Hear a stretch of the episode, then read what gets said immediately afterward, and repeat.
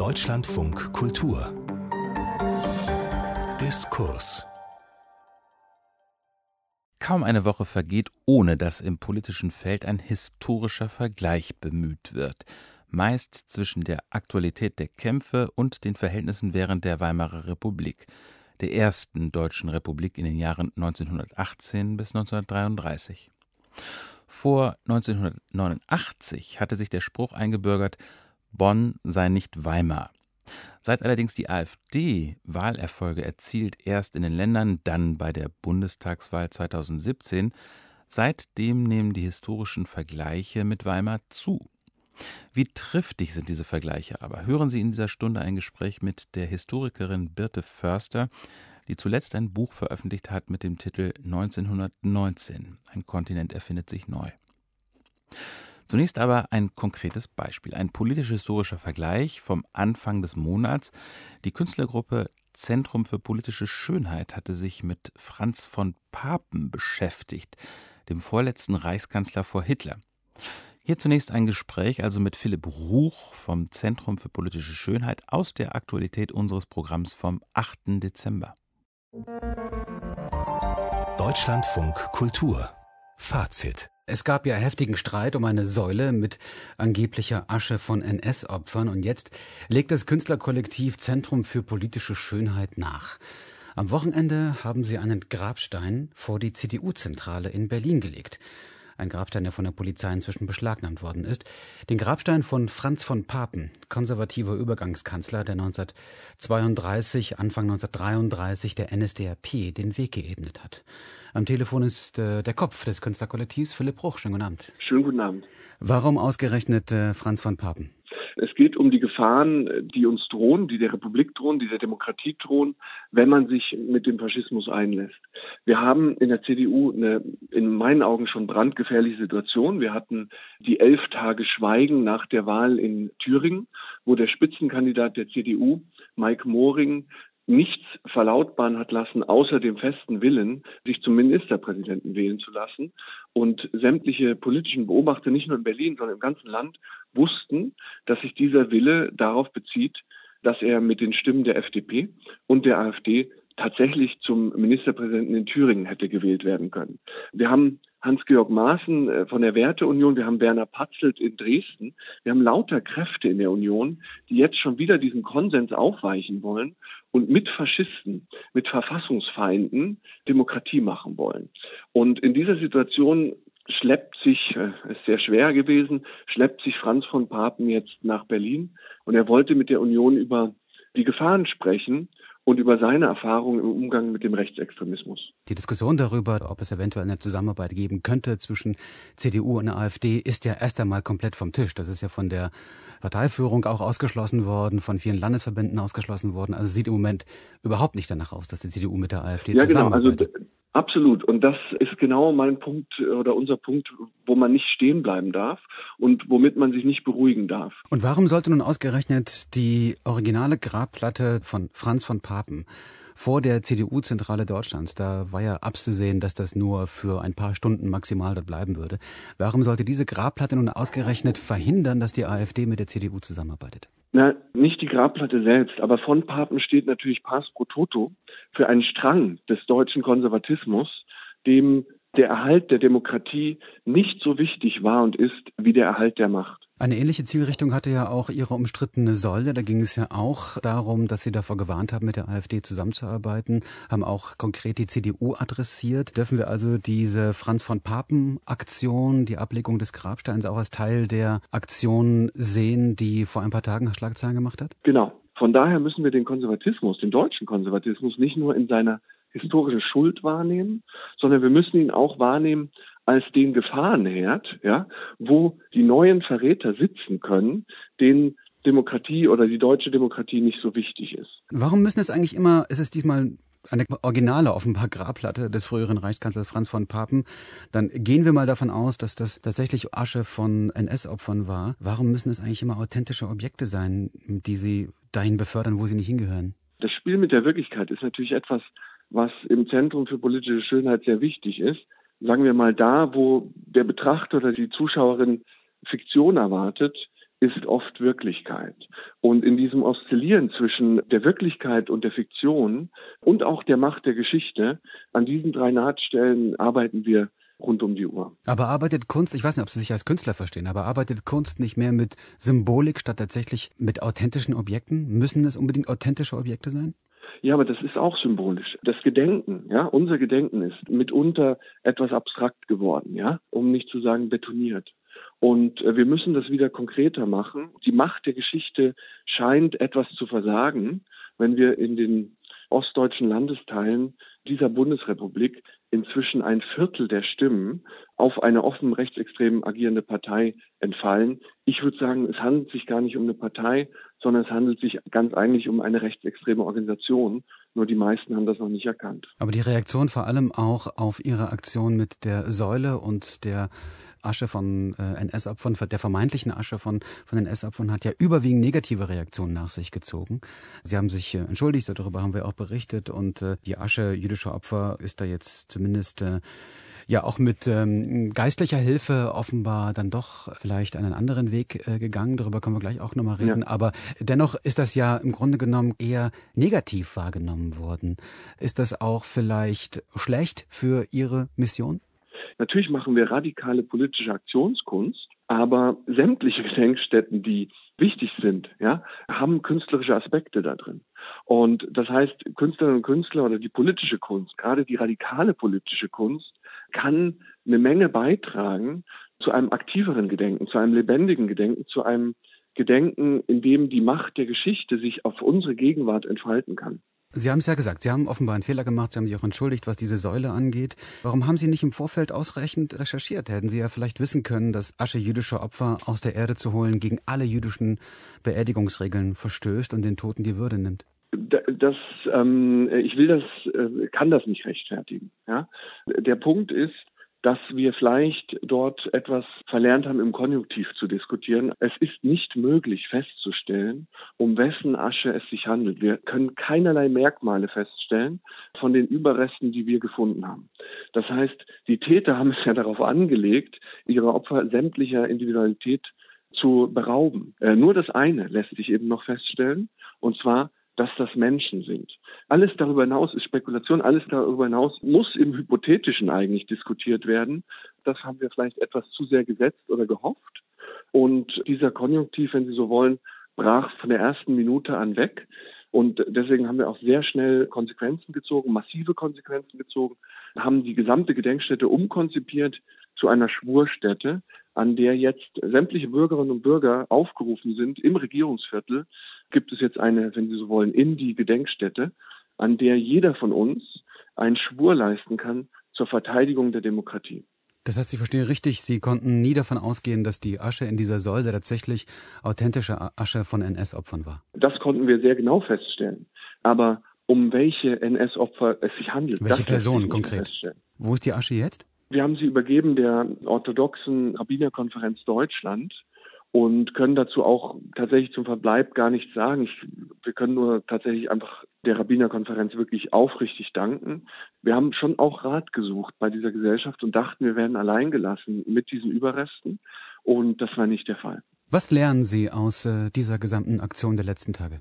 Äh, ich glaube, dafür ist es noch viel zu früh. Wissen Sie, die Ereignisse haben sich überstürzt oder überschlagen. Weil ich wollte wissen, ob Sie das nächste Mal was anders machen würden, dass Sie etwas lernen, auch für Ihre künstlerische Praxis. Natürlich, eine Menge. Wenn wir gewusst hätten, was wir jetzt wissen, ja, dann hätten wir uns klar für eine der beiden Anliegen oder eine der beiden Stränge, die in dieser Geste, die Asche zu bergen und sich dafür zu interessieren, wo die ist, die liegt schlicht frei rum, wissen Sie? Sie können in Sobibor auf Feldern irgendwo lang spazieren und äh, Knochen in einer relativ großen Körnungsgröße auch aufheben. Und ähm, dass die Bundesrepublik Deutschland sich im 74. Jahr seit dem Ende des Zweiten Weltkriegs und seit dem Ende des Holocaust immer noch nicht darum anständig kümmert, was mit diesen Überresten passiert und dass die da rumliegen, die weder sichert noch, ähm, wenn man eben denkt, dass man die Totenruhe stören würde, dort tatsächlich das sichert, auch mit Beton und Zäunen und dergleichen mehr, das ist der eigentliche Skandal. Philipp Bruch an der Spitze des Zentrums für politische Schönheit des Künstlerkollektivs, die ja in den letzten Tagen Schlagzeilen gemacht haben mit ihrer Aktion vor dem Reichstagsgebäude und nun am Wochenende nochmal nachgelegt haben mit tatsächlich der Grabplatte des früheren Reichskanzlers Franz von Papen. Ich äh, danke Ihnen sehr für das Gespräch. Herzlichen Dank Ihnen. Soweit die Dokumentation des Gesprächs mit Philipp Ruch vom Zentrum für politische Schönheit aus unserem aktuellen Programm vom 8. Dezember. Wie sinnvoll und umgekehrt wie begrenzt sind historische Vergleiche mit der Weimarer Republik heute? Dazu jetzt ein Gespräch mit der Historikerin Birte Förster. Mein Name ist René Agiga. Deutschlandfunk Kultur es ist ein bisschen her, da hat die Künstlerinnengruppe Zentrum für politische Schönheit Folgendes erklärt, öffentlich erklärt. Franz von Papen ist in unserer Gewalt. Unfassbar Hitlers Ermächtiger, verantwortlich für Millionen Tote in Europa, wurde so bestraft, vier Jahre Haft, im Anschluss Saus und Braus, dann Ehrengrab in Wallerfangen. So geht deutsche Erinnerungskultur, dieser Zustand ist beendet. Zitat Ende. Das war die Erklärung, wenn man so möchte, zu dieser Geiselnahme, die das Zentrum für politische Schönheit vorgenommen hat. Die Geiselnahme eines Toten. Franz von Papen ist 1969 gestorben und hat es zu Prominenz gebracht, deshalb, weil er mal ein entscheidender Politiker in der Weimarer Republik gewesen ist. Er gilt als Steigbügelhalter der NSDAP oder von Adolf Hitler 32, 33. Birte Förster, Sie haben geschrieben, öffentlich geschrieben, na, diese Erklärung oder diese Parallelisierung, diese Aktion, das ist jedenfalls unterkomplex. So funktioniert das nicht, wenn man Geschichte, Geschichtspolitik machen will. Warum? Also zweifelsohne ist Franz von Papen einer der wichtigen Akteure, die Hitler mit in den Sattel gehoben haben. Aber das ist im Grunde ja ein Geschichtsbild, wie wir das aus dem 19. Jahrhundert kennen. Wir haben einige Männer, die sind verantwortlich für bestimmte Entwicklungen. Der Weg der deutschen Gesellschaft in den Nationalsozialismus ist aber viel, viel komplexer. Ja, also wir haben ja zum einen dieses Narrativ Weltwirtschaftskrise, die armen Deutschen sind so verzweifelt, dass sie aus wirtschaftlicher Not Hitler wählen. Das ist genauso zu unterkomplex, sondern es gibt eben ganz viele Faktoren. Es gibt die Wirtschaftskrise. Es gibt aber auch einen Reichspräsidenten namens Hindenburg, der schon seit 1929 ganz massiv gegen das Parlament agiert, der ein Präsidialkabinett installiert, der den Reichstag ohne Not auflöst, der gegen die SPD vorgeht und ganz massiv daran äh, mitwirkt, dass die Republik als solche in einen autoritären Staat sich wandelt. Ich bin ganz sicher, dass Sie noch mehr Gründe aufzählen können oder noch mehr Bedingungen aufzählen können. Können Sie auch gleich machen. Ähm, aber schon diese zwei, wirtschaftliche Not, Arbeitslosigkeit und so weiter. Das war der erste. Der zweite war, mit Hindenburg einen Reichspräsidenten zu haben, der die Verfassung eigentlich aushebelt über Notstandsverordnungen und so etwas. Also nicht nur darüber, aber auch darüber. Das ist beides schwer übertragbar auf unsere Gegenwart, kommt mir so vor. Also unser Bundespräsident agiert nicht gegen die Verfassung. Und über die wirtschaftliche Lage kann man sicherlich unterschiedlicher Meinung sein. Also ich habe ja sehr große Probleme damit, überhaupt so historische Analogien zu ziehen. Was ich jetzt vielleicht als dritten Grund noch gesagt habe, dass es Deutsche gab in der Weimarer Republik, die haben einfach mit der Wahl der NSDAP positive Interessen für sich verbucht. Es gab die ganze Zeit in der Weimarer Republik einen starken Antisemitismus in bestimmten Kreisen. Und da ist vielleicht auch so diese ganze Debatte um die AfD. Warum wählen die Menschen die bloß und sind die jetzt irgendwie alle abgehängt oder prekär? Und da kann man einfach nur sagen, auch die verbinden damit Interessen, wenn sie diese Partei wählen und sie machen diese Entscheidung an der Wahlurne sehr selbstständig und nicht als Opfer. Also was mich so stört an der Aktion ist, dass man da wieder so eine Person hat, die prominent ist und das führt dazu, der Rest ist sozusagen in so ein Opfernarrativ eingebunden. Und davon würde ich mich sehr gern jetzt mal langsam verabschieden, sowohl für die Weimarer Republik Republik als auch für die Gegenwart. Ja, wenn man noch mal ganz kurz auf diesen Herrn von Papen schaut oder auf diese Aktion des Zentrums für politische Schönheit und die Figur Franz von Papen in deren Aktion, dann ist das ja unbedingt als historischer Zeigefinger oder besser eigentlich als Wink mit dem Zaunpfahl so gedacht. Da war einer, der ein prominenter Vertreter der konservativen deutsch-nationale Deutsch-nationale Volkspartei. Ja. ja. Und der habe mit Ansichten wie, naja, wenn wir den Hitler an den Kabinettstisch kriegen, dann werden wir ihn schon einhegen, es möglich gemacht, dass das Ermächtigungsgesetz gekommen sei. Ich wüsste gar nicht, wenn ich jetzt diesen Wink mit dem historischen Zaunfall oder diesen historischen Wink mit dem Zaunfall ernst nehmen wollte, wie ich das aufs heute übertragen soll. Ich sehe gar keine Figur wie Franz von Papen, oder? Nein, die gibt es nicht. Und man muss natürlich auch sehen, ernannt hat Hitler Hindenburg. Also Hindenburg war auch der einzige, der Hitler ernennen konnte. Da hätte Franz von Papen sich auf den Kopf stellen können.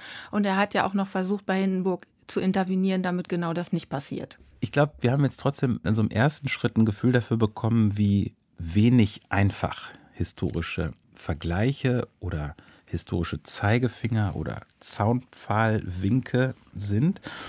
Und das ist das, was wir jetzt so ein bisschen umkreisen wollen, in mehreren Bewegungen vielleicht. Wie sinnvoll ist es, historische Vergleiche vorzunehmen? Oder warum ist die Verführung so groß, immer wieder so etwas zu tun? Das jüngste Buch, das Sie, Birte Förster, geschrieben haben, das heißt 1919, ein Kontinent erfindet sich neu. Wenn man jetzt einfach nur mal den Haupttitel nimmt, 1919, und es ist erschienen im Herbst vor 2019, darf ich dann fragen, ob das nicht auch mit Blick auf diese historische Parallele 100 Jahre Unterschied geschrieben ist? Also ich habe am Ende versucht, ein bisschen zu skizzieren, was ist eigentlich ähnlich oder was, was findet man heute wieder. Und da würde ich vor allen Dingen sagen, es gibt zwei Prozesse. Es gibt ja nach 1919 durch dieses Diktum von Wilson, dass die Völker ein Selbstbestimmungsrecht haben, haben wir sehr viele neue Nationalstaaten. Es gibt eine stärkere Nationalisierung. Wilson, Woodrow, amerikanischer Präsident damals. Ja, Verzeihung, genau. Also wir haben eine Renationalisierung, das ist auch zu beobachten durch identitäre Bewegungen, durch den Brexit Brexit. Und das andere ist, wir haben 1919 eine unglaubliche Erweiterung von Rechten. Und zwar sowohl für Männer und Frauen. In vielen Ländern wird das allgemeine Wahlrecht auch für Männer erst eingeführt. Großbritannien, Niederlande, Schweden. Und für Frauen kommt das Wahlrecht und damit staatsbürgerliche Rechte, Zugang zu bestimmten Berufen wie Richteramt und äh, Rechtsanwältinnen können Frauen dann werden. Und auch heute ist ja das Thema Erweiterung von Menschenrechten aktuell. Also wenn wir an sowas wie die dritte Option denken, die das Verfassungsgericht ja nun Dritte Option geschlechtlicherweise. Geschlechtlicherweise, genau. Oder die Rechte äh, von Homosexuellen, von Queer People und so weiter, von People of Color. Das sind alles Themen, die waren auch 1919, zumindest was People of Color angeht, schon virulent. Es gab auch einen Pan-African, also panafrikanischen Kongress in Paris um eben genau äh, die Rechte von Menschen in den äh, afrikanischen Kolonien und von Panafrikanern. Also die haben sich so verstanden, dass alle People of Color auf der Welt eine Gruppe sind und das haben sie Panafrikanismus damals genannt. Und die versuchen, die Rechte dieser Personen zu stärken. Ja, das verstehe ich und das leuchtet mir ein. Insgesamt handelt das, was Sie gerade gesagt haben, ja schon auch davon, dass es zumindest Berührungspunkte oder Tangenten oder sowas oder Assoziationen zwischen zwei unterschiedlichen historischen Zeiten geben kann, würde ich jetzt mal mit aller Vorsicht so sagen. Lassen Sie uns doch mal mit ein paar Sätzen vielleicht ganz kurz in dieses alte Jahr, in dieses Jahr 1919 eintauchen, das da diese 100 Jahre her ist und das Referenzjahr 2019 jetzt geht gerade zu Ende. Ihr Buch hat unterschiedliche Ansätze. Zentrum sind die Friedensverhandlungen in Paris 1919. Der Erste Weltkrieg liegt hinter Europa. Also Europa oder die Welt hat diesen ersten umfassenden Krieg hinter sich und möglicherweise ist das das wichtigste Ereignis in jenem Jahr, diese Friedensverhandlungen in Paris. Sie setzen ein unter anderem mit einem Blick darauf, dass das Jahr 1919, gerade schon kurz erwähnt, Frauenwahlrecht gebracht hat in bestimmten Teilen des Kontinents. Können Sie das ein bisschen erklären, warum Sie das so betonen? Oder habe ich das zu betont gelesen? Also das Buch fängt ja an mit den Aufbrüchen in Europa. Und wir haben eben diese Demokratisierung der Demokratie, dadurch, dass in vielen Ländern die Hälfte der Bevölkerung nun auch wählen darf. Und vor allen Dingen in allen neu gegründeten Nationalstaaten im Osten Europas, Polen, die Tschechoslowakei und so weiter, aber eben auch Deutschland. Ich möchte das nochmal kurz betonen. Manche Leute wissen das, aber andere nicht so richtig. Die Demokratie war vorher auch schon eine Demokratie, aber die Hälfte der Leute durfte nicht wählen. Die Hälfte der Erwachsenenbevölkerung durfte ja, nicht wählen. Also, das macht man sich nicht klar genug manchmal. Genau, und übrigens auch in vielen Ländern viel mehr als die Hälfte der erwachsenen Bevölkerung, weil das auch für Männer kein gleiches Wahlrecht gab, sondern weil das an Besitz gebunden war. Also das sogenannte Zensuswahlrecht. Zensuswahlrecht. Und das gab es im Deutschen Reich nicht. Da durften alle Männer auf nationaler Ebene wählen aber in den Ländern nicht, also Preußen, Preußen und so weiter. Das Dreiklassenwahlrecht ist vielleicht ein Begriff. Und das kommt jetzt relativ gedrängt vor dem Ersten Weltkrieg in einigen Ländern. Finnland ist das erste in Europa, wo Frauen wählen dürfen. Die skandinavischen Länder, wie immer, haben immer die Nase vorn, Dänemark also auch. Wie kommt das eigentlich? Das Interessante in den skandinavischen Ländern, das ist eine der Thesen, die es gibt, das sind zu diesem Zeitpunkt relativ agrarische Gesellschaften. Und das heißt, Besitz spielt eine große Rolle. Und wenn ich nur eine Tochter habe als Landwirt, möchte ich gerne, dass die den Hof erbt und ah. nicht irgendjemand anders. Ah. Und deswegen haben Frauen in Skandinavien schon im 19. Jahrhundert Besitzrechte. Das haben sie in ganz Europa sonst nicht. Und viele sind der Ansicht, dass das eine Art Vorläufer ist. Also es gibt eben diese Besitzrechte, es gibt die staatsbürgerlichen Rechte und dann gibt es noch die zivilen Rechte, wo es auch um Familienrecht geht. Das kommt in Skandinavien auch schon in den 20er Jahren in Deutschland dauert das lange äh, bis in die 70er Jahre, bis Frauen eine zivilrechtliche Gleichstellung haben in der Ehe. Also da gibt es diese Aufbrüche, dann gibt es eben diese ganz wichtigen Paris, die Hauptstadt der Welt, sagt Margaret Macmillan, die Historikerin, wo eben der Friede verhandelt wird und gleichzeitig beginnt im Süden und im Osten Europas aber neue Formen von Gewalt auch in diesem Jahr. Also Beispielsweise zwischen Griechenland und der Türkei. Genau, der griechisch-türkische Krieg beginnt mit der Besetzung Smyrnas, was wir heute als Izmir kennen. Und unterstützt von den Briten führen die Griechen einen unglaublich brutalen Krieg gegen auch die türkische Zivilbevölkerung was dazu führt, dass die türkische Nationalbewegung erstarkt unter dem Mann, den wir später als Kemal Atatürk kennen. So nennt er sich ab 1934, Kemal Pascha. Und diese Offensive von den Briten unterstützt, wird aber zurückgedrängt. Und dann kommt es zu eigentlich der ersten großen ethnischen Säuberung in Europa, nämlich 400.000 Türken, die in Griechenland gesiedelt haben, werden umgesiedelt und mehr als eine Million Griechen müssen die Türkei verlassen. Dazu muss man wissen, Griechenland hat nur vier Millionen Einwohner insgesamt. Die müssen quasi 25 Prozent ihrer Bevölkerung als Flüchtlinge aufnehmen. Und das Land wird dadurch in eine Dauerkrise für die nächsten 30 Jahre gestürzt, weil die das nicht stemmen. Und all diese Personen, die zwangsumgesiedelt werden, werden quasi in das wirtschaftliche Elend gestürzt. Sanktioniert vom Völkerbund. Dieser Krieg zwischen Griechenland und der Türkei ist, wenn ich das richtig verstanden habe, für Sie einer der Anlässe gegen Ende Ihres Buches ganz kurz über ethnische Homogenisierung nachzudenken. Ne? Also was passiert eigentlich, wenn man in bestehenden Nationalstaaten darauf achtet, dass möglichst nur eine und nur eine Nation ja. in einem Staat landet? Können Sie das noch mal kurz ausführen? Also in vielen Regionen Europas, die zu Nationalstaaten werden, vor allen Dingen eben die Region des Osmanischen Reichs und des Habsburgischen Reiches, also Länder wie Polen, Ukraine, Tschechoslowakei, da ist es sogar im Namen. Jugoslawien, das hat auch drei Nationalitäten. Da macht man jetzt einen homogenen Nationalstaat und es gibt sozusagen eine Titularnation wie in Polen. Aber es gibt so einen Prozess der doppelten Nationalisierung weil auch die Minderheiten plötzlich zu Minderheiten gemacht werden. Vorher hat das keine so starke Rolle gespielt, aber in dem Moment, wo man eine polnische Nationalität hat oder eine tschechoslowakische, sind all die anderen Personen, die Ukrainer in Polen, Juden wurden als eigene Nation geführt. Tschechen gab es in Polen, es gab Polen in Tschechien, die sind quasi jetzt nochmal auch als Minderheit herausgehoben. Im Unterschied beispielsweise zu so Vielvölkerstaaten früheren Datums, ja. Osmanisches Reich oder KUK in Österreich-Ungarn. Da gab es eben in Österreich-Ungarn natürlich auch eine Nation, die wichtiger war, die Österreicher, aber die anderen haben relativ gleichberechtigt nebeneinander gelebt und jetzt ist das plötzlich so ein Moment der Trennung. Und diese Minderheiten können zwar den Völkerbund anrufen, wenn sie schlecht behandelt werden, aber wenn Ukrainer in Polen schlecht behandelt worden sind, musste die Ukraine beim Völkerbund Protest einlegen. Also die mussten dann quasi zu ihrer Titularnation gehen und das ist natürlich ein unglaublich aufwendiger Prozess. Mhm. Und der Minderheitenschutz ist eben nicht Teil des Friedensvertrags und auch nicht Teil des Völkerbundes geworden, sondern einzeln jeweils bilateral ausgehandelt worden. Und das war vor allen Dingen auch für die jüdische Bevölkerung sehr schlecht. Wir haben ja ein großes Ausmaß an Pogromen gegen jüdische Bevölkerung im Osten Europas 1919. So. Und wenn Sie dieses Thema ethnische oder völkische Homogenisierung anschauen, kann man dann sagen, dass Sie da so, so eine Art von Verlängerung historischer Linien im Blick haben, wenn Sie es angucken? Oder schauen Sie so von heute auf auf das Thema? Oder also wie ist da die Verbindung zwischen Ihrem heutigen Blick und dieses Thema? Also einmal ist es vielleicht gar nicht so unbedingt mein Blick, sondern der von Götz Ali, der eben in seinem Buch Europa und Juden sagt, also da wird das vorbereitet, was später in der Shoah eine Rolle spielt. Dass ethnische Säuberung ein politisch akzeptables Mittel ist, was der Völkerbund eben sanktioniert und auch befördert. Das etabliert sich 1921 und das hat langfristige Folgen dafür. Bis nach heute das zu ziehen, fände ich jetzt problematisch. Zumindest nicht so als durchgängige Ja, also Linie. kontinuierliche Linien sind ganz schwierig zu finden.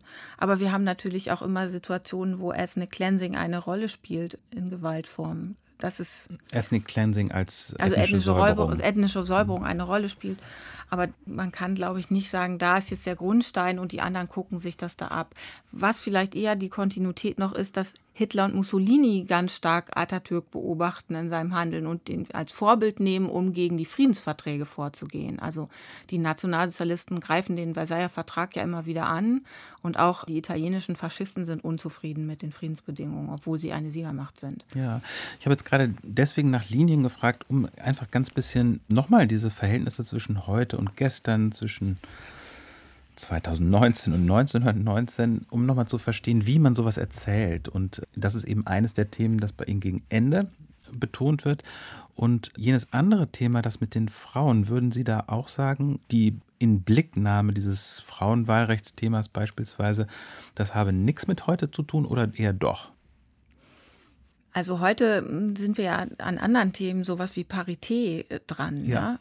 Und das andere, was man vielleicht erwähnen könnte, es gibt 1919 ja auch eine Frauenfriedenskonferenz in Zürich ja. und die stellen Forderungen wie gleiche Verteilung von Care-Arbeit, gleicher Lohn für gleiche Arbeit. Das sind Themen, die sind heute noch aktuell. Ja. Und das ist, glaube ich, vielleicht auch ein Grund, warum sich einige so ungern an an diese Dinge erinnern, weil das Forderungen sind, die Frauen seit 100 Jahren stellen und die seit 100 Jahren unerfüllt sind. Mhm. Und gleichzeitig auch Forderungen einer antirassistischen Erziehung. Das macht Mary Church Terrell. Das ist eine der ganz zentralen People of Color Frauenrechtlerinnen, die anwesend sind, die eben sagt, wir müssen jetzt hier gemeinsam daran arbeiten, dass sowas wie Rassismus bekämpft wird und wie machen wir das über Erziehung unserer Kinder. Mhm. Ein ganz anderes Thema aus jenem Jahr 1919 äh, würde ich gerne noch im Blick nehmen, zumindest mindestens dieses eine Thema, nämlich die sogenannte Dolchstoßlegende. Mhm. Die stammt in Wirklichkeit aus dem Jahr 1918, also aus dem letzten Kriegsjahr. Und um es jetzt nur mal ganz schnell zu erklären, das ist jene Geschichte, die sich die oberste Heeresleitung, wenn ich es richtig sehe, der Reichswehr, ausgedacht hat oder jedenfalls die sie verbreitet hat, die der eigentliche Grund für die Niederlage der Deutschen gewesen sei. Das geht einher mit der Legende, das Heer sei im Felde unbesiegt geblieben.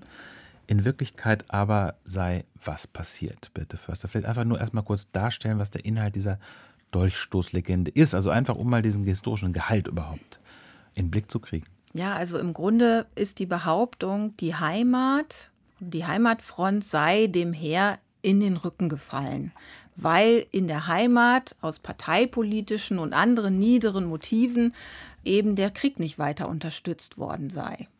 Und zwar finanziell, aber auch einfach im Parteiengezänk. Ja, genau, das ist die Behauptung. Ja. Es gibt auch sozusagen ein bisschen historischen Grund. Es gibt nämlich einen großen Streik der Rüstungsarbeiter Anfang 1918.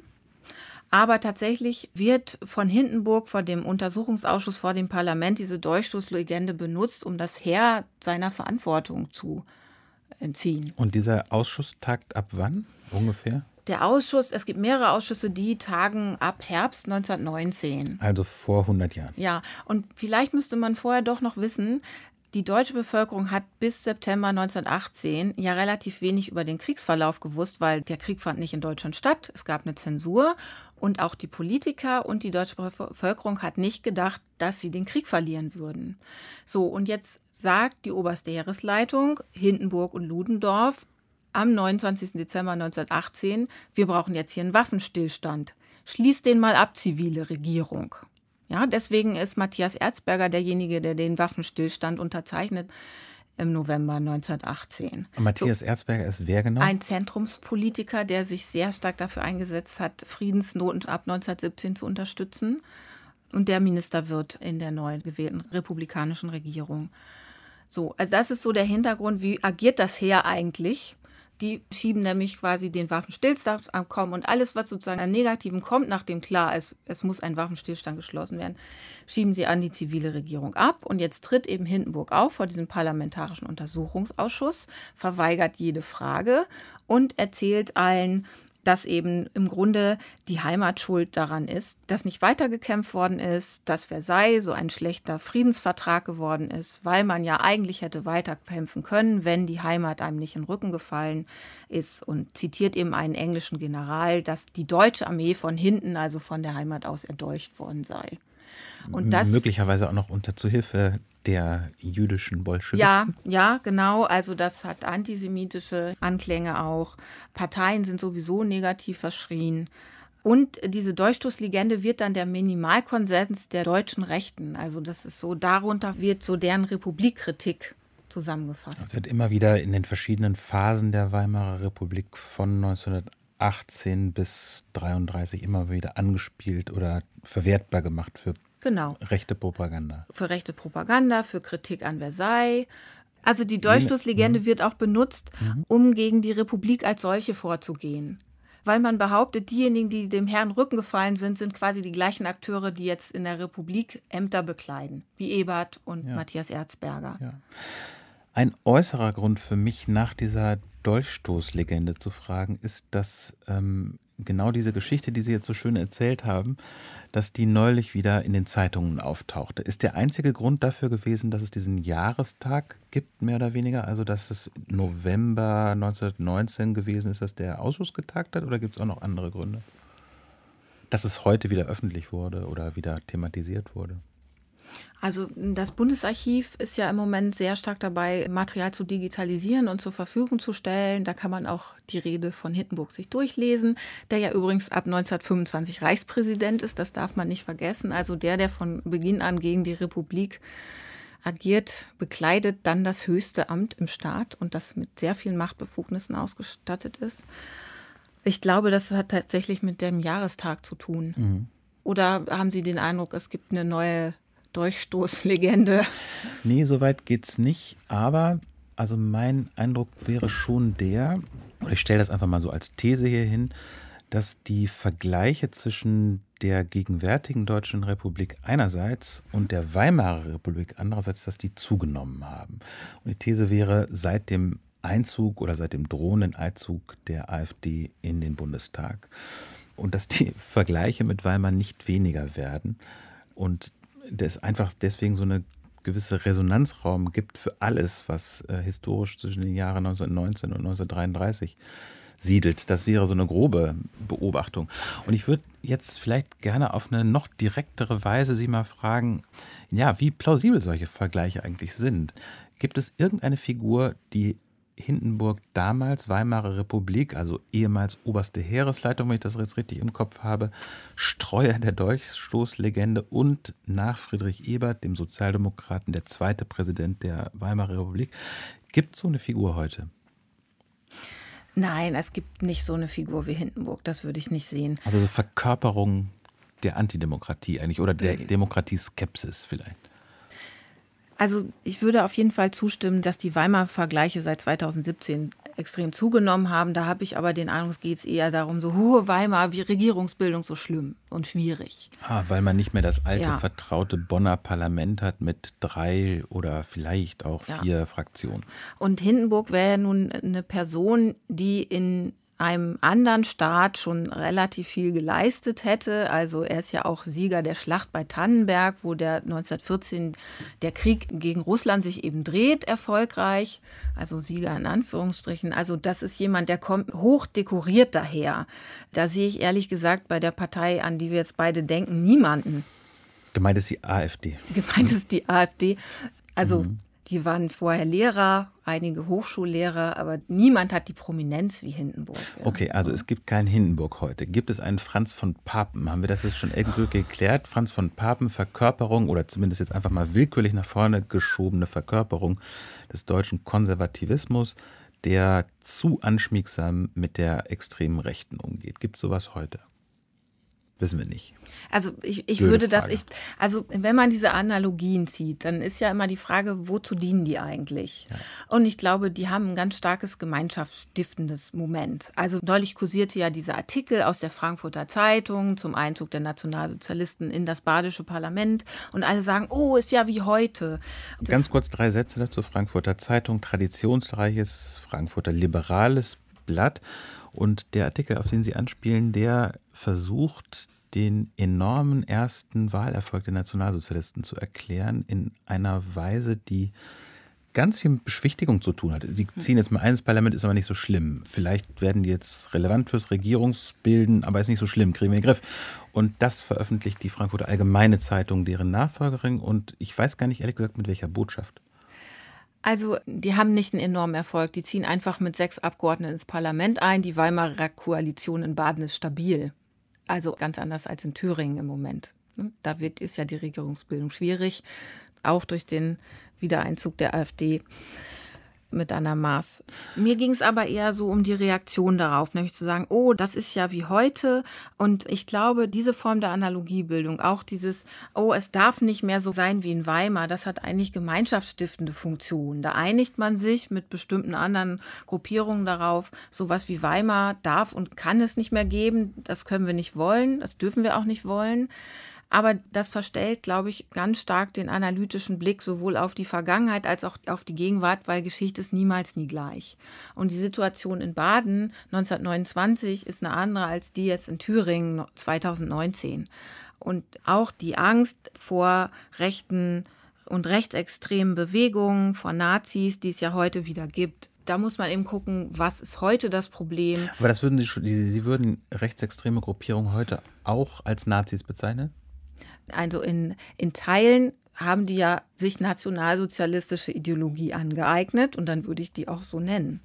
Hm. Ich frage nur deswegen, weil also das, das ja, Spektrum hm. ist breit, ja, ohne Frage, aber ja, ich frage nur deswegen, weil das inzwischen ja gelinde gesagt umstritten ist. Einerseits gibt es einen ganz weiten Begriff von Nazi, wo alles Mögliche rechts von Franz Josef Strauß bereits als Nazi bezeichnet wird. Einerseits, andererseits Leute, die sehr, sehr akribisch darauf achten, dass das nur ein historischer Begriff sei. Ich wollte es einfach nur geklärt haben, wie es zu verstehen ist. Also, diese Vergleiche haben vor allem gemeinschaftsstiftende Wirkung, sagen Sie. Hm. Interessante Frage ist, was genau sollen die überhaupt? Bevor ich dann nachfrage, würde ich Sie gerne weiter quälen mit äh, historischen Vergleichen. ähm, wir äh, suchen den Franz Papen 2019. Nee, so nicht. Also ich werde jetzt nicht weiteres Personal durchgehen, aber die Beobachtung machen, dass wir plötzlich wieder politische Attentate haben in der Gegenwart. Walter Lübcke ist das, sagen wir mal, politisch prominenteste Beispiel der jüngeren Zeit. Und wenn man an die fortdauernde Katastrophe des NSU denkt, hat man nochmal eine ganz andere Dimension vielleicht von sowas wie politischen Attentaten vor Augen reflexhaft kann man auch das assoziieren mit zumindest einer bestimmten Phase der Weimarer Republik. Oder finden Sie das auch abwegig? Also es gibt sicher Parallelen, wenn man jetzt an die Ermordung von Erzberger von Rathenau denkt. Dieser Zentrumspolitiker. Matthias Erzberger, der Zentrumspolitiker, dessen Unterschrift unter dem Waffenstillstand von 1918 steht. Und Walter Rathenau. Walter Rathenau, Außenminister, die eben beide quasi für die verhasste Ordnung von Versailles stehen und die persönlich haftbar gemacht werden für eine bestimmte Politik und deshalb von der Organisation Konsul, einer rechten Terrororganisation, ermordet werden. Und bei Lübcke könnte man vielleicht die Parallele zählen, dass der ja auch für eine ganz bestimmte Politik steht. CDU-Politiker, CDU-Politiker, der, der sich sehr für Geflüchtete eingesetzt hat, der sehr deutlich gesagt hat, das ist unsere Wertegemeinschaft und wer sich dieser Wertegemeinschaft nicht verpflichtet fühlt, kann auch woanders hingehen. Und das sind ja Aussagen, die auch vom mutmaßlichen Täter und auch von anderen, die das befürworten, dass das passiert ist. Das ist auch eine Parallele zur Weimarer Republik, dass äh, man Menschen im Fernsehen sehen kann, die die ganz schreckliche Dinge zu dieser Ermordung von Herrn Lübcke meinen sagen zu können. Andererseits ist es aber bei Erzberger so, dass es das dritte Attentat auf ihn. Es gibt vorher eine unglaubliche Diffamierungskampagne, wo er der Korruption beschuldigt wird. Alles äh, vollkommen halt und grundlos. Und er wird schon einmal fast ermordet, als er aus dem Gericht kommt. Und dann haben wir ein großes Problem in Weimar, das ist die Justiz. Dieser Attentäter, der eben fast Erzberger umbringt, der bekommt 18 Monate Haft dafür. Und die Justiz verfolgt auch die Ermordung von Erzberger nicht sofort. Also der ist zusammen mit einem Kollegen von der Zentrumspartei Dietz spazieren. Dietz schleppt sich um 11 Uhr nach der Ermordung Erzbergers zur Polizei. Die Polizei beginnt um 15 Uhr zu ermitteln. Dann haben wir den Fall, dass zwar die Organisation Konsul fliegt auf mit den Ermittlungen, aber diejenigen, die da Täter sind, können sich entweder ins Ausland entziehen oder nach Bayern, weil Bayern auch am Republikschutz, der dann installiert wird, nicht teilnimmt und der Münchner Polizeipräsident diese Organisation Konsul, die sich dann illegal wieder neu gründet, die einfach unterstützt. Also es gibt genug in der Bürokratie, in der Justiz, einfach genug Menschen, die die rechtsextremen Terrororganisationen unterstützen. Das kann man auch in Zahlen abbilden. Es gibt bis 1922 354 Ermordungen von rechts, davon werden 326 nicht verfolgt. Können Sie das ins Verhältnis setzen zu Zahlen von heute? Zu Zahlen von links vielleicht. Also 22 Ermordungen von links, davon sind vier ungesühnt. Für linke Ermordungen bekommen sie Hinrichtung oder 15 Jahre Haft. Für Rechte im Schnitt vier Monate Haft und zwei Reichsmark Geldstrafe. Das hat Emil Julius Gunmel alles rausgekommen. Heute, seit der Wiedervereinigung, gibt es knapp 200 offiziell gezählte Tote durch Rechtsextremismus. Darauf weist mein Kollege Ulrich Herbert ja auch immer wieder hin. Also die größte Gefahr, durch Terrorismus in Deutschland umzukommen, ist die von rechts. Ja. Das muss man ganz klar so sehen. Ja, das ist beeindruckendes Zahlenmaterial. Wir müssen jetzt mal zwei, einen komplexen Zweischritt machen. Ja. Ich muss Sie ganz kurz fragen nach diesem Statistiker Gumbel, mhm. damit Sie den kurz erklären. Und danach müssen wir versuchen, diese Zahlen ein bisschen zu interpretieren. Emil Julius Gumbel ist ein äh, Statistiker, promovierter Mathematiker, der in den 20er Jahren in Heidelberg lehrt und der sehr politische Werke schreibt, der nämlich sehr genau die Justiz beobachtet. Und der 1922 ein Buch publiziert, Vier Jahre politischer Mord, in dem er eben auflistet, wer Straftaten begangen hat und eben quasi eine Anti-Äquidistanz publiziert, weil es sehr, sehr viel mehr rechte Straftaten gibt, eben diese 354 gegenüber den Linken. Und dieses Projekt verfolgt er im Grunde über die ganze Weimarer Republik. Mhm. Ich übersetze das mal sehr einfach, dieses Anti-Äquidistanz. Man kann den Zahlen von Gumbel aus den frühen 20er Jahren ablesen, dass es einfach drastisch viel mehr Tote und auch Verletzte aufgrund von rechten Morden gegeben hat. Und es gibt zwar andere Zahlen, aber das Verhältnis ist ähnlich drastisch zu Ungünsten von Toten von rechts heute auch. Kann ich das so zusammenfassen? Ja. Gut. Es gibt viele Unterschiede zwischen Weimar und jetzt. Sie haben auch an diesem Beispiel Walter Lübcke und Matthias Erzberger wieder klargemacht, was für Unterschiede es gibt. Aber diese Assoziation, dass man von dieser Art von politischem Attentat oder politischem Mord auch an die Geschichte denken kann, die finden Sie jetzt nicht ganz abwegig. Nein, die finde ich nicht abwegig. Aber also was der Lübcke-Mord ja auch bedeutet, ist, wie schützen wir eigentlich unsere Politiker, vor allen Dingen auch die auf kommunaler Ebene. Das weiß man ja, dass einige Drohbriefe bekommen, zurücktreten deswegen. Und gerade in der Kommunalebene geht es ja auch um den Nahbereich der Familie. Also die sind ja vollkommen ungeschützt. Und natürlich kann man an die Weimarer Republik auch denken dabei. Zugleich wissen wir aber so wenig über die Hintergründe der Täter. Und das ist ja beim NSU-Prozess auch ähnlich, weil man sich so auf die, die direkten, die man wusste, konzentriert hat und es eben nicht ausgeweitet hat, um das Netzwerk vielleicht nochmal stärker in den äh, Blick zu bekommen, wie das ja diverse Opferanwälte eigentlich sehr gern gesehen hätte, sondern man hat sich eben auf die Hauptangeklagte und die vier Nebenangeklagten konzentriert. Und da wäre vielleicht dann auch die Vergleichbarkeit nicht gegeben, weil in der Weimarer Republik hat man dieses Netzwerk aufgedeckt. Das Problem war da eher, dass die Justiz gar nicht so dagegen war, was dieses Netzwerk so vorhatte. Und Walter Rathenau als auch jüdischer Außenminister, also die Organisation Konsul war absolut antisemitisch eingestellt. Die war gegen alle Sozialdemokraten, alle linken Parteien, alles, was irgendwie international orientiert war, die mussten weg. Also das war die Haltung von denen. Mhm. Und das ist eine Organisation, die hat 5000 Mitglieder, das, um mal so eine Größenordnung zu haben. Also die ist durchaus handlungsfähig gewesen. Ja. Verstehe. Jetzt haben Sie vorhin gesagt, dass dieser Vergleich mit der Weimarer Republik, mit dieser Geschichte der ersten deutschen Demokratie, dass der nicht zuletzt gemeinschaftsstiftend wirke. Vermutlich jetzt nicht für alle Deutschen, sondern für bestimmte Gruppierungen. Kann man nach Ihrer Meinung sagen, dass dieser Weimar-Vergleich im politischen Feld heute dass der eher von links kommt, um zu warnen? Also weil da immer so ein Warnschild drin steckt, hey, sonst geht's den Bach Richtung Viertes Reich runter. Ich weiß nicht, ob ich das links nennen würde. Ich würde denken, dass das eher von, von Personen angestellt wird, die sich Sorgen um die Demokratie machen. Und die ist ja auch durchaus berechtigt. Also wir haben es ja mit einer Partei zu tun, die alles, was wir hier an Rechten haben, nur für eine bestimmte Gruppe will, die ausgrenzen will, die spalten will. Also mein Kollege Matthias Wild hat ja gesagt, eine der Analogien, die es gibt, ist eben, dass wir jetzt eine Partei haben, die will Gesellschaft spalten.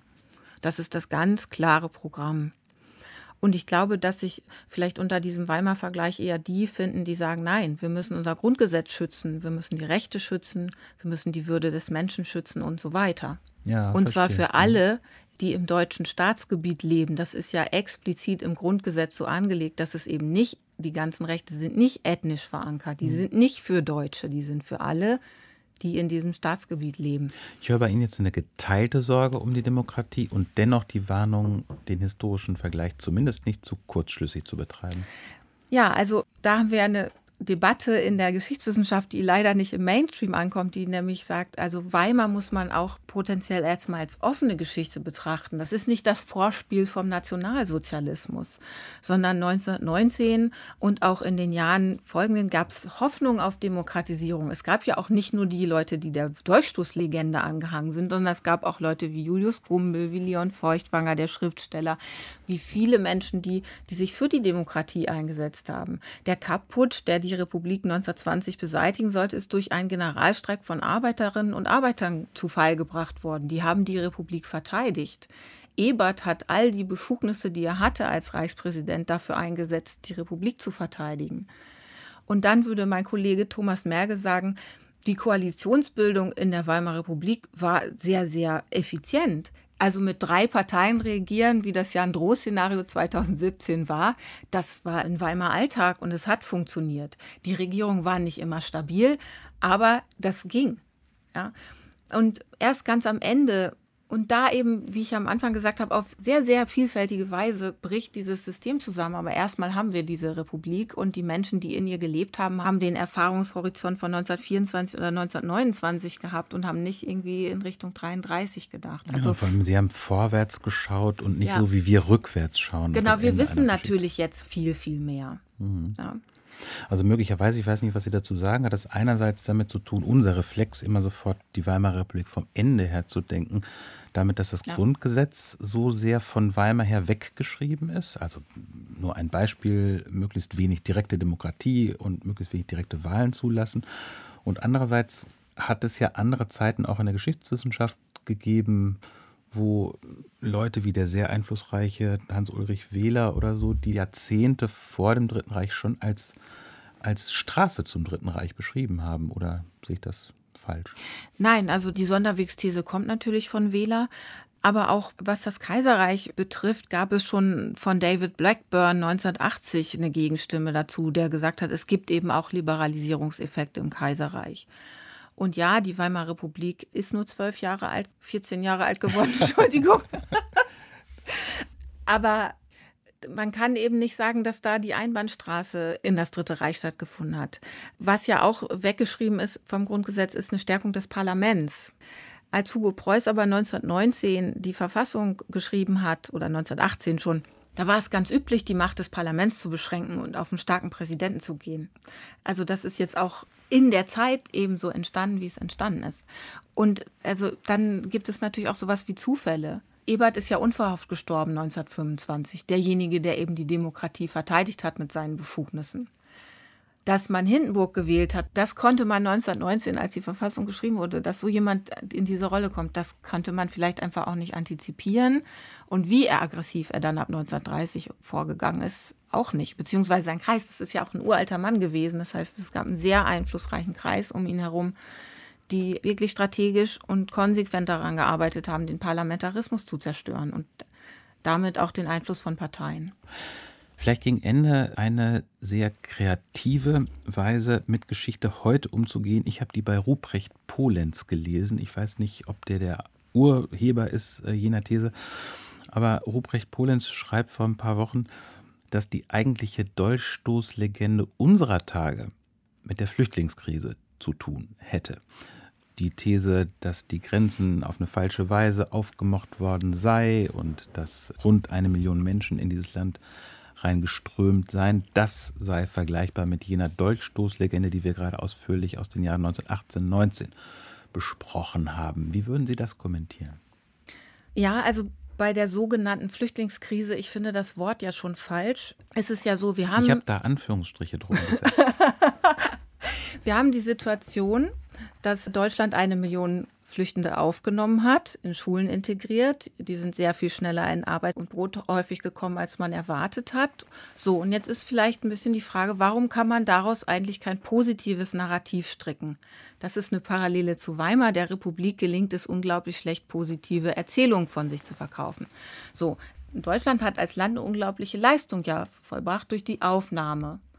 Ein anderer möglicher Anknüpfungspunkt wäre zu sagen, wir sind nicht mehr das Land, aus dem Menschen massenhaft fliehen, weil sie sonst ihr Leben verlieren, sondern wir sind jetzt ein ganz anderer Staat. Wir nehmen Personen auf, wir geben den Schutz, vielleicht nur zeitweise, weil einige irgendwann, wenn möglich, wieder nach Syrien zurückgehen, weil andere weiter migrieren und so fort. Aber wir sind so offen, wir sind ein weltoffenes Land.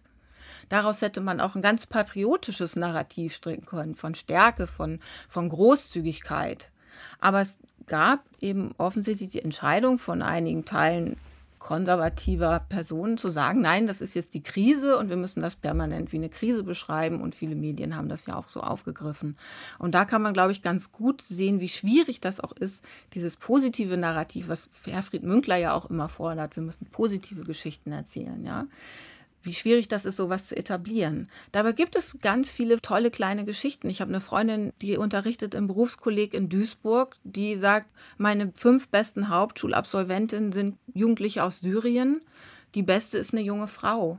Die werden weitergehen, die werden eine Ausbildung machen und auch dieses Diktum vom Einwandern in die Sozialsysteme, die wandern ganz kurzfristig in Sozialsysteme als Empfänger ein und werden dann zurückgeben, sobald sie eine Ausbildung machen und einen Beruf haben. Ja, also auch das ist ja gut, weil wir wissen ja alle, wie die demografische Lage in Deutschland ist. Wir brauchen im Grunde viele junge und auch ruhig ältere Menschen in diesem Land und Vielfalt kann man ja auch als was Positives, Aufregendes, Bereicherndes und Schönes darstellen. Und Warum ist das nicht geschehen? Wenn Sie als Historikerin jetzt zuletzt diese sehr interessante Parallele zwischen der Weimarer Republik einerseits und andererseits unserer Gegenwart aufgemacht haben, nämlich die Schwierigkeit, eine gute Geschichte über das eigene Land zu erzählen oder das häufige Scheitern, dass das nicht passiert, ist dann die Geschichte nicht doch in der Lage, Lehrerin fürs Leben zu sein? Ich will ja keine gute Geschichte über mein Land erzählen, sondern ich will, und das sage ich jetzt als Bürgerin und nicht als Historikerin, sondern ich will die unglaubliche Solidarität von Menschen für die Flüchtenden betonen und dass es was Positives ist, dass das geschieht. Und vielleicht ist die Parallele eher, dass es sozusagen progressiver Politik sehr viel schlecht gelingt, weil sie vorwärts schaut die Narrative, die stark sind in der Weimarer Republik und die Narrative, die die AfD jetzt aufgreift, das sind ja rückwärtsgewandte Narrative. Ja, die Durchstoßlegende, die schlechte Republik, die Monarchie war so viel besser, wir vom Militär, wir sind unschuldig. Oder eben auch zu sagen, Deutschland soll jetzt keinen sogenannten Schuldkult mehr betreiben, wir wollen jetzt irgendwie das mal alles ablegen. Ein irgendwie geartetes Früher sei irgendwie besser. Bitte Förster, vielen Dank. Ich danke Ihnen. Sie hörten ein Gespräch mit der Historikerin Birte Förster, gemeinschaftsstiftend die Geschichte der Weimarer Republik als Lehrmeisterin für die Gegenwart. Die Sendung ist auch online zu finden unter www.deutschlandfunkkultur.de oder in der App des Deutschlandradios. you